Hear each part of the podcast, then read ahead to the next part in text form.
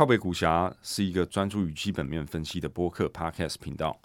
在 Apple Podcast、Spotify、SoundOn、KKBox 等等各大平台，我们将会定期发表我们的 Podcast，并深入探讨和总经、市场、产业、公司以及投资等等相关的议题。欢迎来到靠北股侠，只要有心，人人都可以是股侠。我是 Tony，我是燕。啊，继前几集聊了很多这个美国的媒体行业啊，以及个别的公司之后呢，呃，随着我们沿着这个生态圈更深入的去研究呢，就发现了一间非常有趣的公司。那这个公司呢，叫做 Roku，它的这个定位呢是做这个呃智能电视，也就是智慧电视的这个呃作业系统，有点类似这种感觉啦。那可能在亚洲的听众呢，对这个公司并不会在生活上有直接的接触或了解，但是如果关注美股的朋友们，其实大概都会晓得这个公司哦，在过去这几年呢，也是呃市场瞩目的焦点之一。那呃，这间公司我们就从它的历史开始聊起好了。OK，嗯，让 Roku 这家公司它是二零零二年创立的嘛，它呃 Roku 这个呃意思在日文，它其实是日文，日文是六的意思啊。嗯它它会取这个名字，主要是因为他创始者，这是他，这是这个创始者 Anthony Wood 呃第六家创的公司。哦，木头先生的第六间公司对，对对，他 他的第二，因为呃他的第五间公司是呃就是一家叫 Replay TV 的公司嗯，Tony 应该知道。所以都就是是就是都跟电视行业有关系。对对对，那 Replay TV 主要的商业模式，它 Replay TV 其实就是个 DVR，就是它可以把你让你把电视呃录起来，然后在你想看的时候看嘛，大概是这个模式。那他那时候他他的商业模式是呃看你 DVR 的机种啊，你你要付一次性的钱，差不多一百五十到八百块美金左右。哇，那是相当贵的一个，费用。因为那个时候这个东西还是很先进的一个科技嘛。对对，它其实 其实就是呃，跟前几集提到的概念一样，就是有点像，因为现在已经是串流时代了嘛，大家可以什么时候想看啊，什么时候要暂停，就是都可以。但是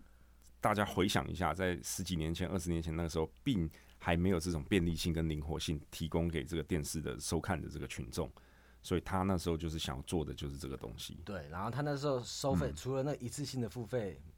以外，他还要每个月还要再付十三块钱这样子。那这个这个 Mr. Woods 这个木头先生好了，他是呃工程师背景嘛？对，他是工程师背景，然后呃，但是因为他这个 Replay TV，他那时候最大的竞争对手就是呃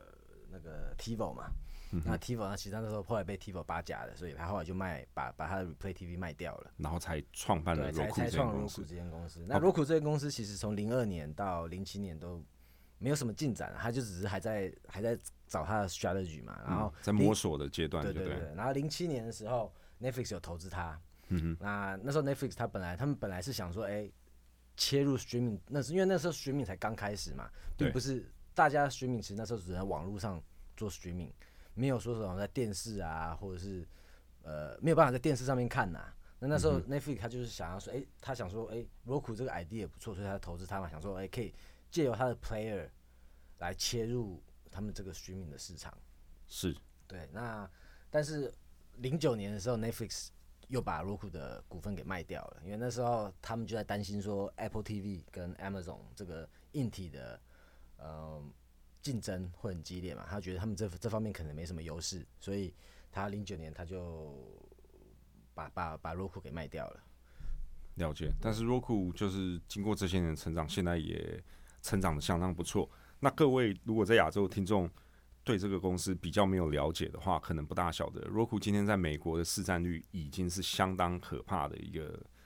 对他二零二零年他的嗯他自己的 matrix 是 active account 嘛，active account 就是有在使用的账户，嗯，那有在使用账户在二零二零年底已经达到五千两百万个账户了。那五千两百万，他一个账户不是就一个一个人哦，他的一个账户平均起来好像有两三个人，因为一个账户通通常啦就是就是一个一 household，个家庭啊，一个家庭有有有有些比较，其实因为美国一个家庭平均是有三个电视的。对，那呃，所以其实他有一些 member 是一个家庭里面有好几个他的 Fire Stick，呃，有好几个他的 Roku Stick，有好几个他的 Roku TV 的，这种也是有。对，这这是跟大家就是复习一下，就是说啊，这进一步了解一下了，什么叫做 Roku Stick。现在就是是智慧智能电视，就是所谓智慧电视的时代嘛。那也就是这些电视呢都有联网的功能。那大家回想一下，就是在以前啊，这这个可能五年前、十年前，还不是每一台电视都有这个联网的功能。那那个时候就不是所谓的智慧电视。那有什么方法？就是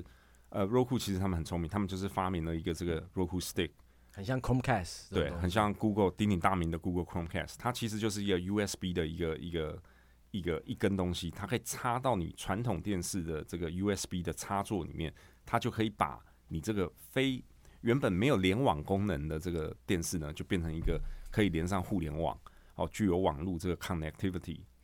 那它就变成一个智慧电视了。对对，而且它因为它这个它这个 Roku Stick 其实很便宜，它差不多三十块到看你是什么 range 啊，就是比较好的差不多一百块钱，对，比较便宜的三十块钱美金其实就有了。对，等于说你花三十到一百块钱，你就可以把你的传统电视变成智能电视了，其实是一个蛮 attractive 的 proposition 啊。对，嗯那。到了今天呢，它其实呃，这间公司随着呃我们深入的研究下去，觉得它有非常多有趣的东西可以跟大家分享。那回到它的 history 来，所以它零二年创立，那大概在零七零零八零九那时候，曾经一度 Netflix 有投资它，后来就是完全的退出。那在那之后发生了什么事？那它因为它等于说它。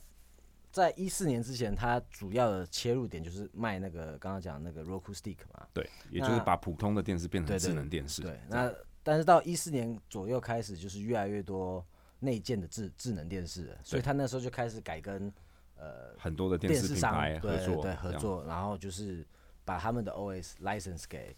呃电视制造商，所以电视制造商他们不用自己花钱去做这些呃呃 OS。然后也不用花钱去去去找 content，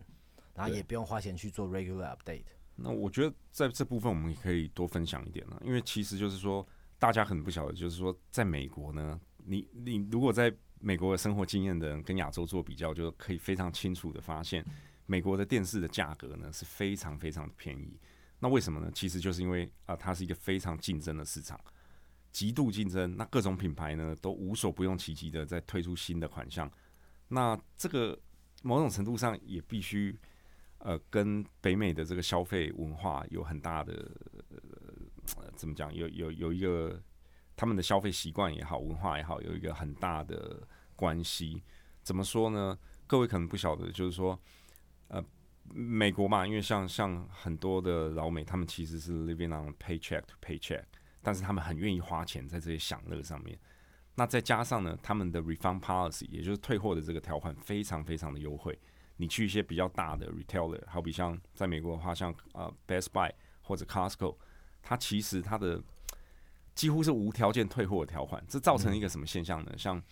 呃在北美，如果说有运动赛事，像譬如说今天是 NBA 的 Finals，或者是超级杯、美式足球超级杯，哦有重要的比赛。很多美国人的家庭会做什么事呢？哦，我电视太烂了，我看这个重要比赛，damn，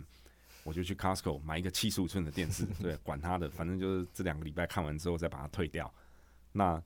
这时候就造成了很多在呃所谓的 secondary market 二手市场会有很多流通的这个电视，那它其实根本是全新的嘛。那再加上各种不同的厂牌，从 Samsung、LG 这些比较大的韩国品牌，到近几年像。呃，大陆有一些崛起的新品牌，像海信、Hisense 或者 TCL，他们一开始的定位是比较这个中低阶的，但是随着他们市场的成长，他们也开始往这个高阶的这个机种来进行这个呃 expand。还有像传统的 Sony 啊，这种算是 premium brand 的啊，飞利浦啊这些老牌子，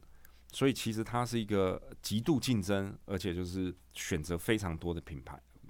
非常多品牌给消费者选择的一个市场，那做硬件其实就是毛利非常的低嘛，根本不需要什么钱。那裸库一开始起来的时候呢，常常跟这些比较所谓中低阶定位的这些电视品牌合作。那随着它长得越来越大，呃，圈了越来越多用户呢，它的这个影响力进一步的扩大之后，它现在也开始向很多其他不同的电视品牌跟他们有不同的合作。所以，呃，我记得几年前。大概所有 TCL 在美国的电视都是采用 Roku 的 platform，但是到今天你也会看到一些，譬如说 Sharp、Sharp 也会有一些机种是跟 Roku 做这个合作。这样。对我补充一下，就是嗯，像他们因为一开始切入是 Stick 嘛，后来一四年先推出是跟 Hisense 呃，你说中文是叫什么？海信，海信对，跟海信合第一个合作电视商是海信啊，然后推出这个智能电视。然后那其实很重要一点就是为什么，像它在二零二零年，它呃智能电视的市占率每一百台里面就有三十八台智能电视是 Roku 的 OS。对，那它为什么可以达到这么高的市占率？主要原因就是因为呃，它是唯一的呃 OS，就是是是 based on 电视的，而不是 based on desktop，不是不是 based on mobile 或不是 based on HTML，、等于说它是唯一一个 OS 是 optimized for TV 这种概念。也也就是说它，它这个作业系统在智能电视的这个区块来讲，它是唯一原创于这个电视上使用而生的。对，那那这个会带来的呃效果就是，你今天你在设计这个硬体的时候，嗯呃，其实成本它设计跟制作这个电视的成本会比其他的要低。嗯换句话说，就是你今天你一样设计一个 Smart TV，可是你是用 Roku OS 的话，你光它 chip architecture 的 design 就就不会就不不需要这么多 computational power，所以所以它然后可以达到一样的效果，所以它的呃它的整个制制造的成本，如果是用 Roku OS 的话，会会比较低，所以这也是为什么他在他们在一开始他都找那些比较便宜的对比较便宜的电视品牌让切入，对对对。对。那还有还有很多还有很多原因嘛，就是你你因为刚刚有讲，刚刚 Tony 也讲了，就是在北美的电视品牌就是都很分散嘛，就是没有一个人有很很大的市占率，对。所以会变成说，因为要你今天你要你要研发一个 OS，其实是要花很多时间跟钱的。那比较经济的做法就是你研发出来后，你把这个成本摊到很多用户身上嘛。可是因为你今市场的结结构的关系，呃，单独的电视厂商他们没有这么大的市占率，所以他没有把把这些成本很有效的摊到很多人身上，所以他们要自己做 OS 或他们要自己找 content，是一个不符合，经济效益的经济效事。应的事情。简单的说就是，那。其实现在 Roku 它最大的竞争对手是就是这些呃呃电视厂商他们自己做的 OS 是 Roku 最大的。好比说像三星，然后 Samsung 有一个 Tizen 对 T I Z E N，对这个就是他自己内建的。对那因为这些比较大，已经原原本就比较 established 的电视品牌呢，他们在一开始其实并没有这种呃诱因可以要跟 Roku 合作或者用它的嘛。对啊，但所以这样子，Roku 也是找到了自己的一个切入这个市场的定位。感觉起来 Samsung 它是还是还没有放弃 TV OS 这块啊，就是嗯他觉得他自己还有，因为他其实卖也算是相对全球来讲算是蛮多的啦。对，对他可能觉得他还是有个 shot，他想要试试看。对，但是回到就是说，刚刚这个呃电视这个市场呢，其实是一个很分散，然后没有一个人是有绝对的竞争优势。就给大家一个数据好了，像呃三星电视，像美国市占率，就是这些大的厂牌，其实没有一个的市占率是有超过 single digits，他们最多的市占率也就是在个位数的这个百分比的市场份额。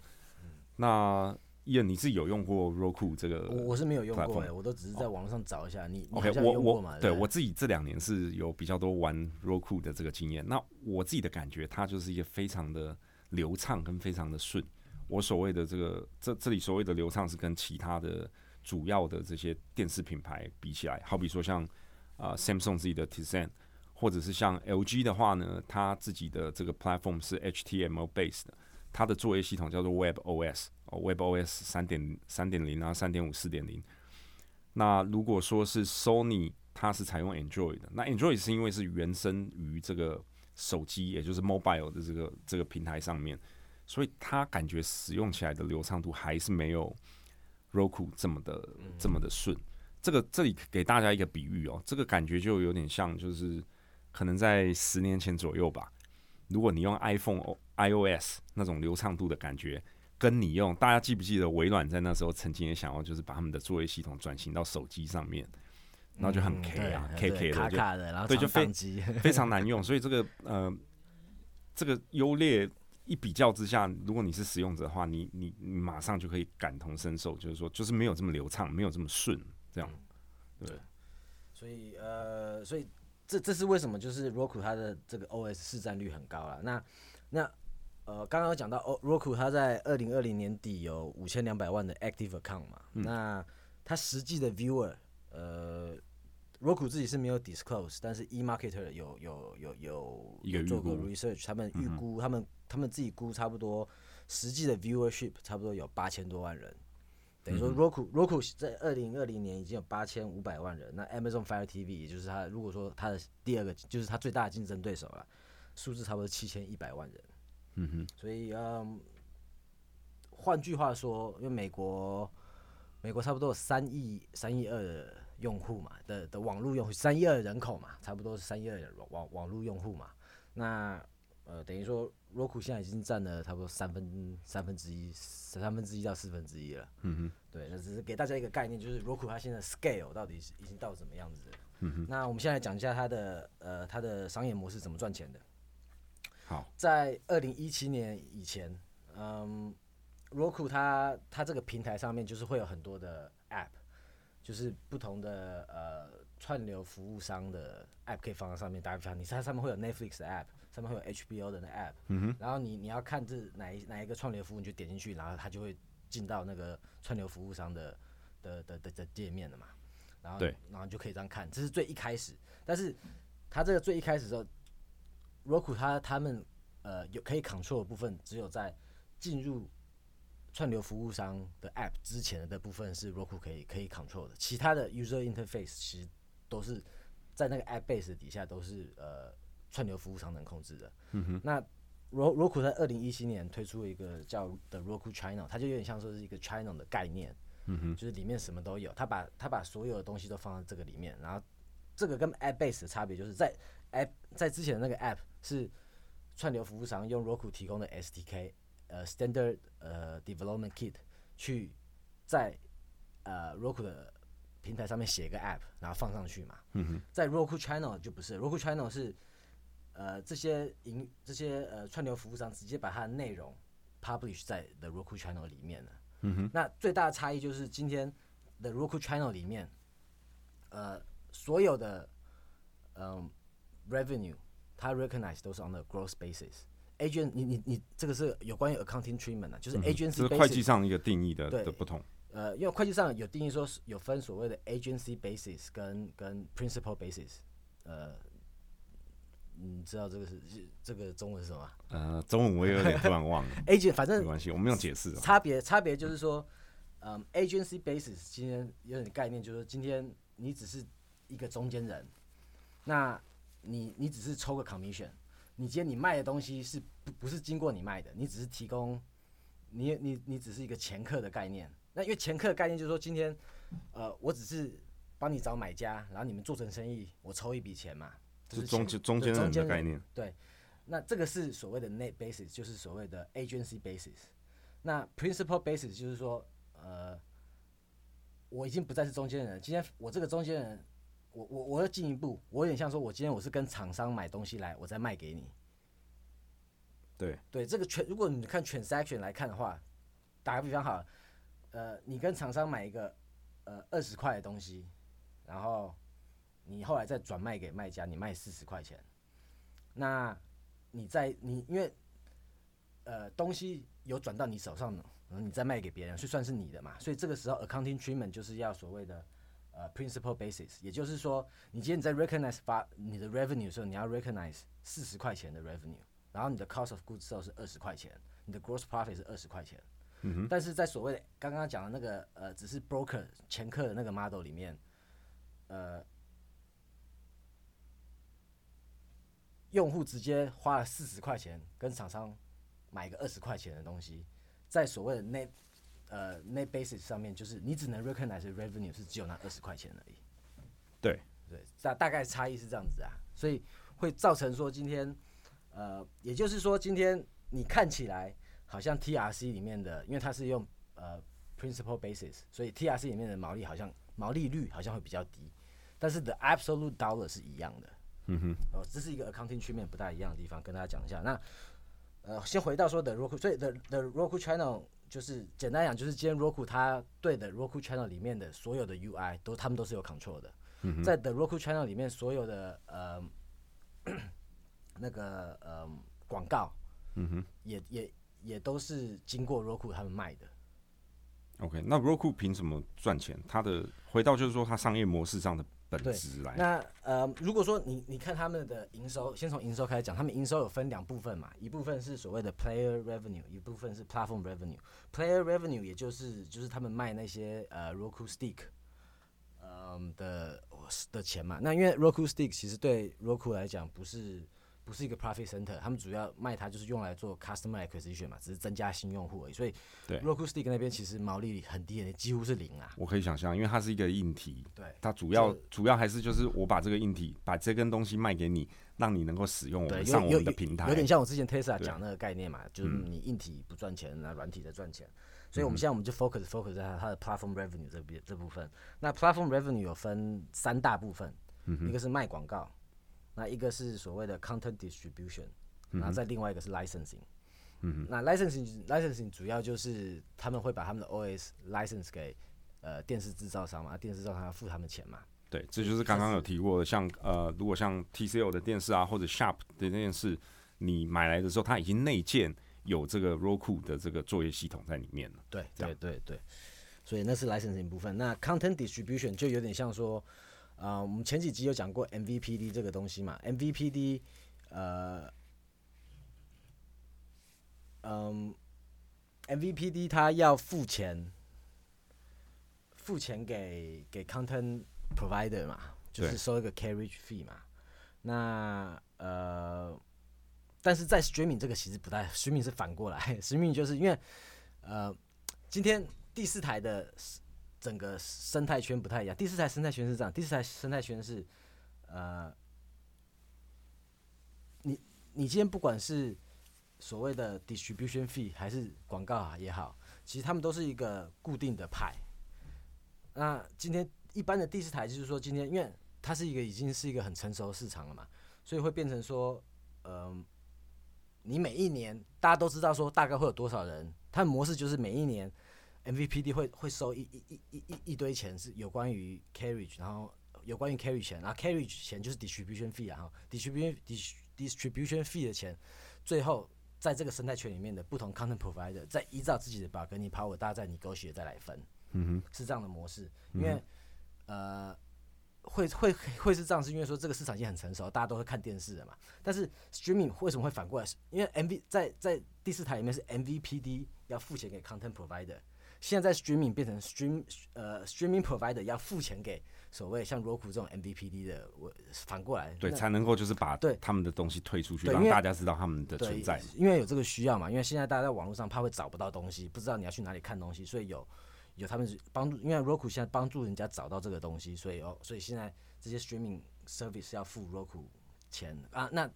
呃，通常 Roku 它在这个 Ro- Roku 的平台上面有分呃 SVOD、AVOD 跟 TVOD。SVOD 就是所谓的 subscription video on demand 嘛，就是它的收费方式是你每个月订订阅式的收，像 Netflix 这样子。嗯，也就是说，譬如说，好比 Netflix 啊、charge 客户就是十五块钱好了。对对那譬如说，他们可能定一个层数，好比说百分之二十的话，对，那像这中间就是有呃三块钱要给这个 Roku 对，像像 Roku 这部分，它就是抽抽百分之二十嗯，SVOD 的部分，像刚刚 Tony 讲的那百分之二十，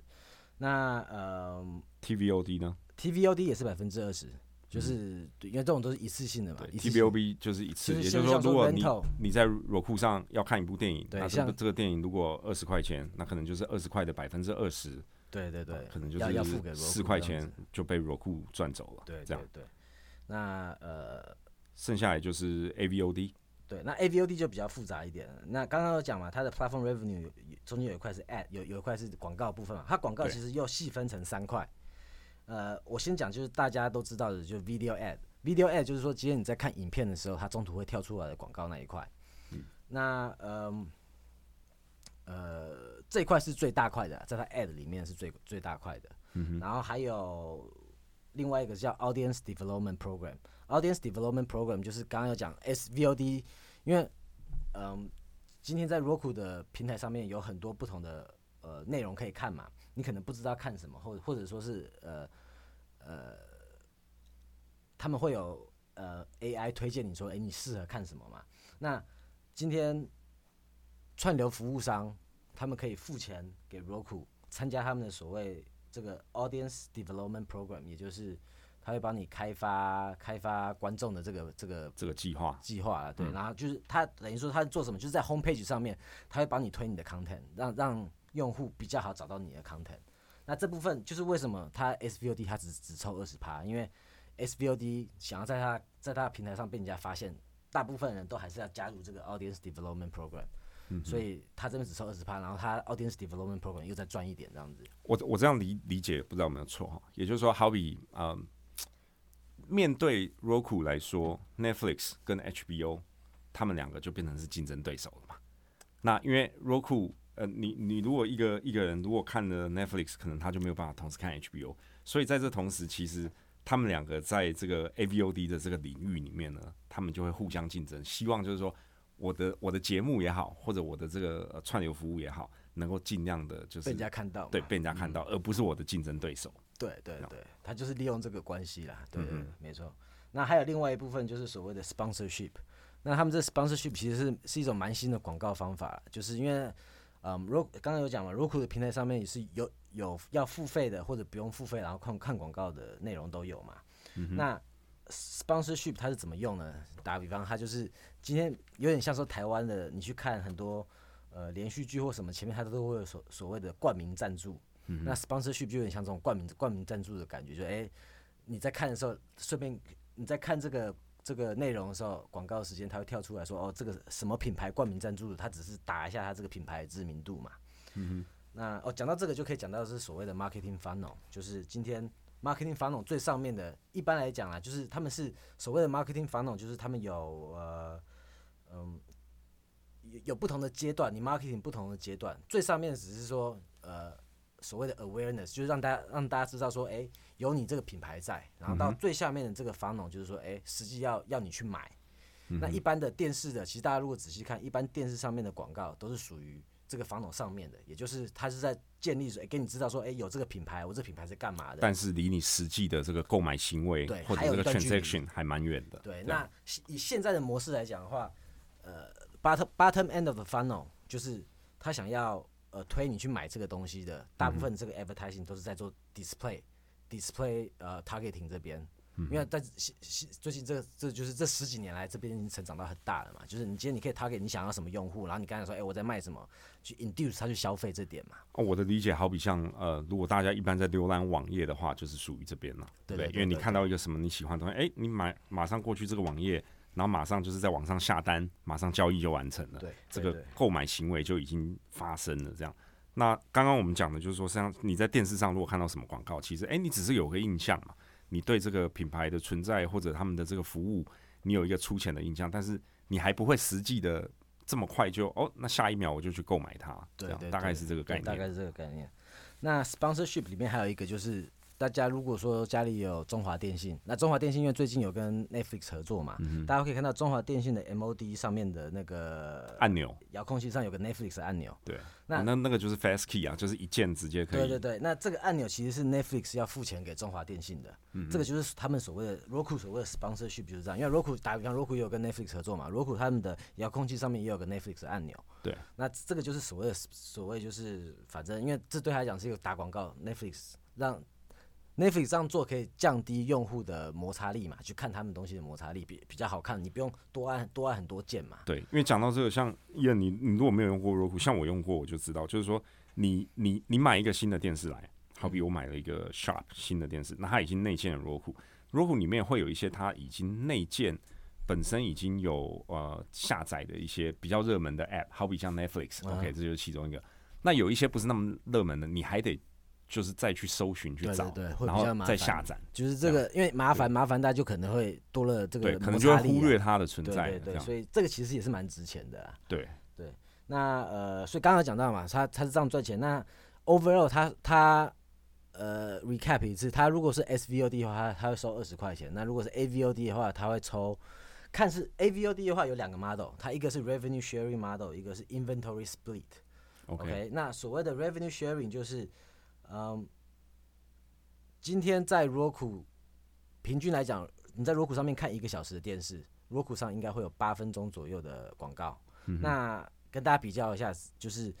在美国的第四台一个小时里面，差不多会有十几二十分钟的广告，等于 Roku 是一是的广告量是在第四台的一半。OK，这这是差别了，因为所以这对用户来讲就是比较舒服嘛。对，就是一个卖点，嘛。其实没有人爱看这么多的广告对啊、，因为我要看的是节目或者我要看的电影或电视本身，而有时候一大堆广告，那真的很烦嘛。对，但是广告也是很重要，因为你就是因为有广告，你才可以免费看电视嘛。所以这是其实是一个 balance，就是你不要太多广告，然后最好你的广告是要跟看看电视的人是有关系的。你不要看一堆跟我没有关系的广告，大家就不想看嘛。对对，如果说你是你是给广告是哎、跟你这个人有关系，其实大家可能还会想要看的、对，这个就是提到，就是说这个整个广告的投放，如果能够越精准，它这整个流程就会越有效率。对，那这个优势就会从中而而生。对，那现在可以先跟大家提一下，就是现在其实呃美国的电视呃广告的这个行业，其实嗯、呃就是它是没有任何的呃 target 的性质在的。也就是说，你今天你在投放电视广告的时候，你是没有办法做任何 tar 任任何的 targeting 的。那这个东西其实有慢慢的在 shift，、但是呃，现在才刚开始，有点像这个这个概念是因为现现在 display，嗯，我们讲说是所谓的呃 display advertising 这一块，在美国的市的那个什么市场已经差不多是一千三百亿了嘛。那呃，但是这个一千三百亿其实，嗯，display advertising 这个东西其实两千年左右才开始慢慢起来的，所以它其实是经过二十年的成长，才取代了很多的 traditional traditional advertising media，才才达到现在这个这个嗯大小啦。那现在电视这方面其实才刚开始，所以未来会怎么走？因为你你你其实你看，呃，你你你如果说你现在把时间拉回到两千年，你有办法去，你有没有办法？你你你觉得你有办法去去 foresee 到说，当然你可以，你你可能可以 foresee 到说，哎、这个 display advertising 可能会取代，可是你你应该没有办法去去 foresee 到说，其实这个嗯，它取代的 mechanism 其实是变成说，呃，你的整个 CPM 都往下掉，然后量量突然变很多。嗯哼就是也也也，换句话说啊，就是 CPM 所谓 CPM 是 cost per impression，就是它是呃有点像说是你卖一个广告 inventory 的价格。OK，你看一次这广告，一个人看到一次这广告，你要 charge 多少？要要要花广告商多少钱的这个 matrix？那 CPM 这个东西其实啊、在这些刚有 targeting capability 的时候都很高，但是 eventually 当你 supply 越来越多的时候，CPM 就开始一直往下掉。那给大家一个一个数字一个概念好了，像在 TV advertising 的 spending 呃 TV advertising 这个市场里面，CPM 差不多是十块到五十块钱。像 broadcaster ABC、CBC、NBC，、他们的 CPM 差不多就是就五十块钱左右。那那他他他们是比较大的啦哈。那像 Discovery 可能就二十几块钱。对，那呃，Hulu Hulu 可能是二十几块钱 CPM，它之前是三十几块钱。那 Roku 在一七年的时候，它的 CPM 也是三十几块钱。但是我相信，就是这个 CPM 的数字，再过五年十年继续往下掉。因为之前那个 targeting capability 刚起来的时候也是很值钱，它的 CPM 也是十几二十块钱，但它现在 display advertising 的 CPM 是差不多一块钱两块钱。因为你你想想看，会变成就是你的 supply 整个会增加了，因为你一开始有 targeting capability 很少嘛，你你的那 publisher 的 space 能做这个很少，所以那是它的 pricing 有个 premium，就是你量少，很多人要买就有个 premium 嘛。可你量量一多，呃开始越来越多人，越来越越来越多人有这个 capability 的时候，你整个可以整个 inventory 就变多了，那量变多，那就是就是 supply and demand 的问题嘛，量变多，你的价钱就下来了。所以我觉得很难去猜测说今天这个 TV advertising 的市场未来会会会变成什么样子啊？这大家可能要注意一下，可能不会是像现在长的这个样子，会是另外一个样子，但是会变什么样子我不知道。但是我们现在可以先用它的嗯 TV advertising 这一块来来先来做一个 reference，它现在的好，就是电视广告这一块嘛。对，因为它它现在是没有 targeting capability 的。那嗯，哎、我刚刚是讲到什么？讲到这个。但 Roku 出来之后，就可能会改变这个对，因为因为 Roku 它很重要一点就是，嗯，Roku 它这个 platform 上面，它跟每一个用户它都有 first party relationship。嗯哼，也就是说也就是有直接相相关的这个关系。，Roku 知道你这个用户名字，然后他知道你这用户 email，知道你这用户喜欢看什么？呃，对你你开始看以后，他就知道你喜欢看什么，他也知道你住哪里啊，就是很详细的资料。然后你你你喜欢看什么，这些资料他都有。那有了这些资料以后，其实你就可以变成说，可以做很精准的广，告投放你可以可。以做很精准的广告投放。好比说哦，伊恩是个这个呃有家庭的男人，他的年纪啊，他喜欢健身，他喜欢看动作片，哇，这时候可能有健身器材或者有健康食品哦，长肌肉的这个呃 protein 这个 supplement 的广告就可以推送给他，，大概这他购买的几率就很变高。对对对对对对，所以所以他这块是很值钱的、那嗯，他在 Roku 在二零一九年的时候买了一家嗯公司叫 DataSheet，那他买这家这家公司呃，为他带来什么好处呢？就是在他还没有买这家公司之前，嗯，广告商想要投放广告。如如果说要经过 Roku 投放广告，只能投放到电视上面的广告，就是就是应该说串流上面的广告，在他还没有买 Data 序之前，嗯哼，那他买 Data 序以后，如果说今天呃广告商想投广告，他不只可以投呃 streaming 上面的广告，他还可以利用 Data 去去投 desktop、投 mobile，嗯哼，等于说嗯、不只是在电视上，对不止在是电视上他可以他可以 reach 到的这个潜在的广告客户，变成是啊、会看广告的这些用户，变成是不止只有在电视这个生态系这个平台上对，没错。那这个是什么概念呢？因为刚刚有讲嘛，刚刚二零二零年，嗯、Roku 它可以 reach 到的，嗯、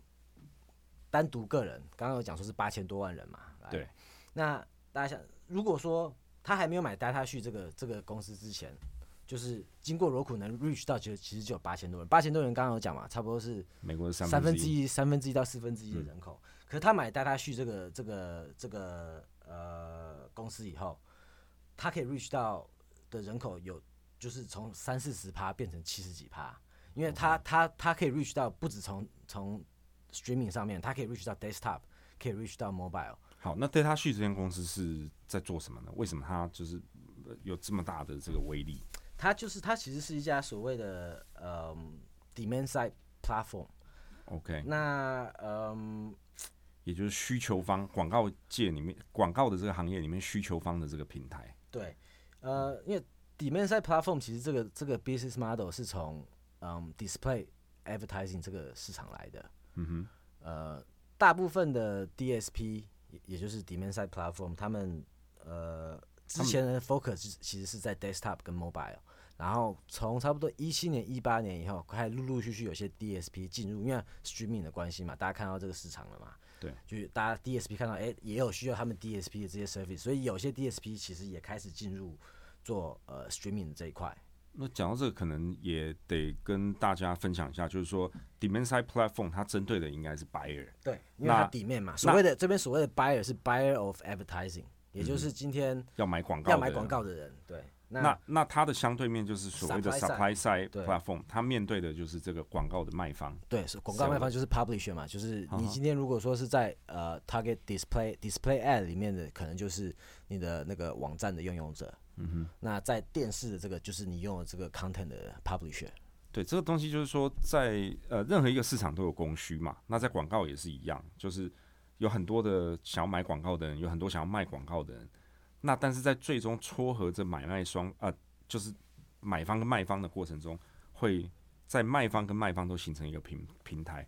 那给大家一个例子好了，像 Google 呢，就是它就是两者皆是啊，这也就是为什么就是现在开始很多人会想说用反垄断法来搞它的这个原因，因为确实它在广告行业是有这个垄断的这个很多特征都在 Google 这个公司上有显现出来。对，其实嗯呃，因为我们现在今今天这个 Roku 这集是在讲 video 这一块嘛，对，呃，所以我们就先不扯 display 那一块，因为 display 那块现在有点复杂，我们下一集再讲。但是简单来讲呢，就是说，嗯，video 这一块其实是有点像 display 这块，差不多在两千多年的时候，刚刚开始刚开始的的时候，对，嗯那嗯，有呃有蛮有趣的。其实，在 display 那一块的完整的生态圈是有所谓的 DSP，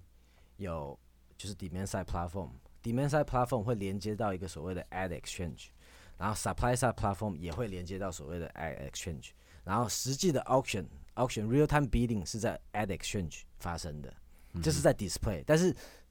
这是在 display advertising 这一块，但是现在 video advertising 这块的生态圈还没有这么完整，嗯哼，而且还在演变还在演变，而且现在其实 display 这块的已经在变了，就是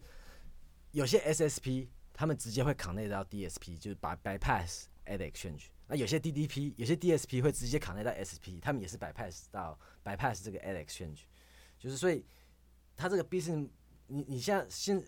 光 display 这一块所谓 DSP 跟 ad exchange 跟 SSP 跟 ad exchange 这块的 line 已经很 blur，越来越 blurry 了，因为大家、DSP 做的越来越多 a 那个 ad exchange 在做的，那 SSP 也在做很多 ad exchange 在做的事情。那其实这个界限现在变得很模糊，而且可能就是未来正在重组，那以后会变成什么样子也也现在也还不知道，也还不知道，其实要看法律怎么，因为其实像刚刚讲嘛，Google Antitrust 这一块，那这等下也可以再扯一点东西，但是我的重点应该是说，嗯，如果说以 Google 来讲，Google 其实是涵盖了所谓 DSP、Ad Exchange 跟 SSP 这一块。嗯哼，那 Roku 现在呢，看起来比较像他买的 Data 序这一块，它它涵盖的，现目前为止涵盖的是 Ad Exchange 跟 DSP 这一块。嗯哼，对，那大家先记得这一点了。那我刚刚还没讲完，因为 revenue 他刚刚刚讲说他的 ad，嗯，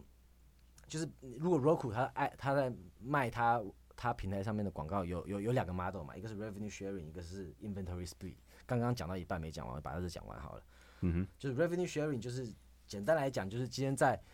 在这个影片里面的广告是经过 Roku 全部全部的那刚刚讲的八分钟的广告，全部都是经过 Roku 他卖的，所以是 Roku 他卖给广告商，卖完以后再把百分之六十的钱分给呃内容商，嗯哼，他自己留百分之四十的钱，嗯哼，因为那这边他他会收百分之四十，是因为说广告是他卖的嘛，他附加价值比较高嘛，对，所以他抽百分之四十。那另外一个 model 叫 inventory split，也就是说在这边呃那个八分钟的广告里面，他们把它拆成有百分之三十的广告时间，广告商要把这广告时间给给 Roku 啦，当做 Roku 的回报，然后剩下百分之七十就是内容商自己卖，不经过 Roku 卖，内容商自己卖。嗯哼，OK，所以这张抽百分之三十。那 generally speaking，他们的 monetization monetization model 就是 subscription base 跟 transaction base 抽二十趴。然后，因为他们这些东西在在在他们的 platform 上面还要帮助他们找到嘛，他们还要加入所谓的 audience development program，所以所以还会再赚一点。然后，如果说是 ad，看你 ad 是 revenue sharing 还是 inventory split。如果 revenue sharing，他就抽四十趴，因为他卖嘛。然后，但是这个 revenue sharing 这部分呢，就会变成 accounting treatment 就是 gross basis，也就是说他要 recognize the full revenue，他卖假设他卖了一百块的 revenue，卖一百块的广告，他的营收就是一百块钱。那因为他要分六十块钱的广告回回去给内容商嘛，所以他 cost of goods sold 就变六十块钱，嗯大概是这样的 accounting。那 inventory split，因为他只卖他自己那百分之三十的广告，所以他的 revenue 就只 recognize 那百分之三十，就是三十块钱。对，剩下七十八，因为是呃其串流商自己卖或者别人自己卖，就不关他的事就跟 Roku 没有，关系他。就不用 recognize，那大概是刚刚讲，就大概就是这个意思啦。那呃，我们下一集我们再来跟大家好好解释一下这个嗯 DSP、SSP 跟 Ad Exchange，然后这个这个、呃、对于这个整个这个 video 的这个生态圈，就是说动态广告的这个生态圈，在电视上会有什么更呃进一步的这个意义啊，或者意涵？对对那今天就先聊到这。那今天呢，也跟大家稍微介绍了这个 Roku 这间公司。对于在亚洲的听众朋友可能会比较陌生，可是如果呃有去过美国或在美北美有生活经验的，其实大概大家都已经听过这间公司。那这也是非常有兴趣哦，我们非常有兴趣，觉得呃站走在行业尖端，那可能会未来呢，对于这个整个电视广告的生态圈会有一个很大的影响的一间公司。那我们下一集会进一步的深入的分析它，呃，跟大家分享更多对于它的看法，还有对于它估值以及它是否能成为一个长期投资好标的，在估值方面啦，在风险方面，会有下一集会有更多的分享。今天就先讲到这，我是 Tony，我是叶，谢谢大家，拜拜。拜如果喜欢我们的频道呢，请大家多多分享，并也可以到 FB follow 我们的粉丝专业。此外呢，我们也在 YouTube 上可以被搜寻得到。还有就是，如果您是使用 Apple Podcast 收听我们的节目呢，请尽量留给我们五星的评分，谢谢大家，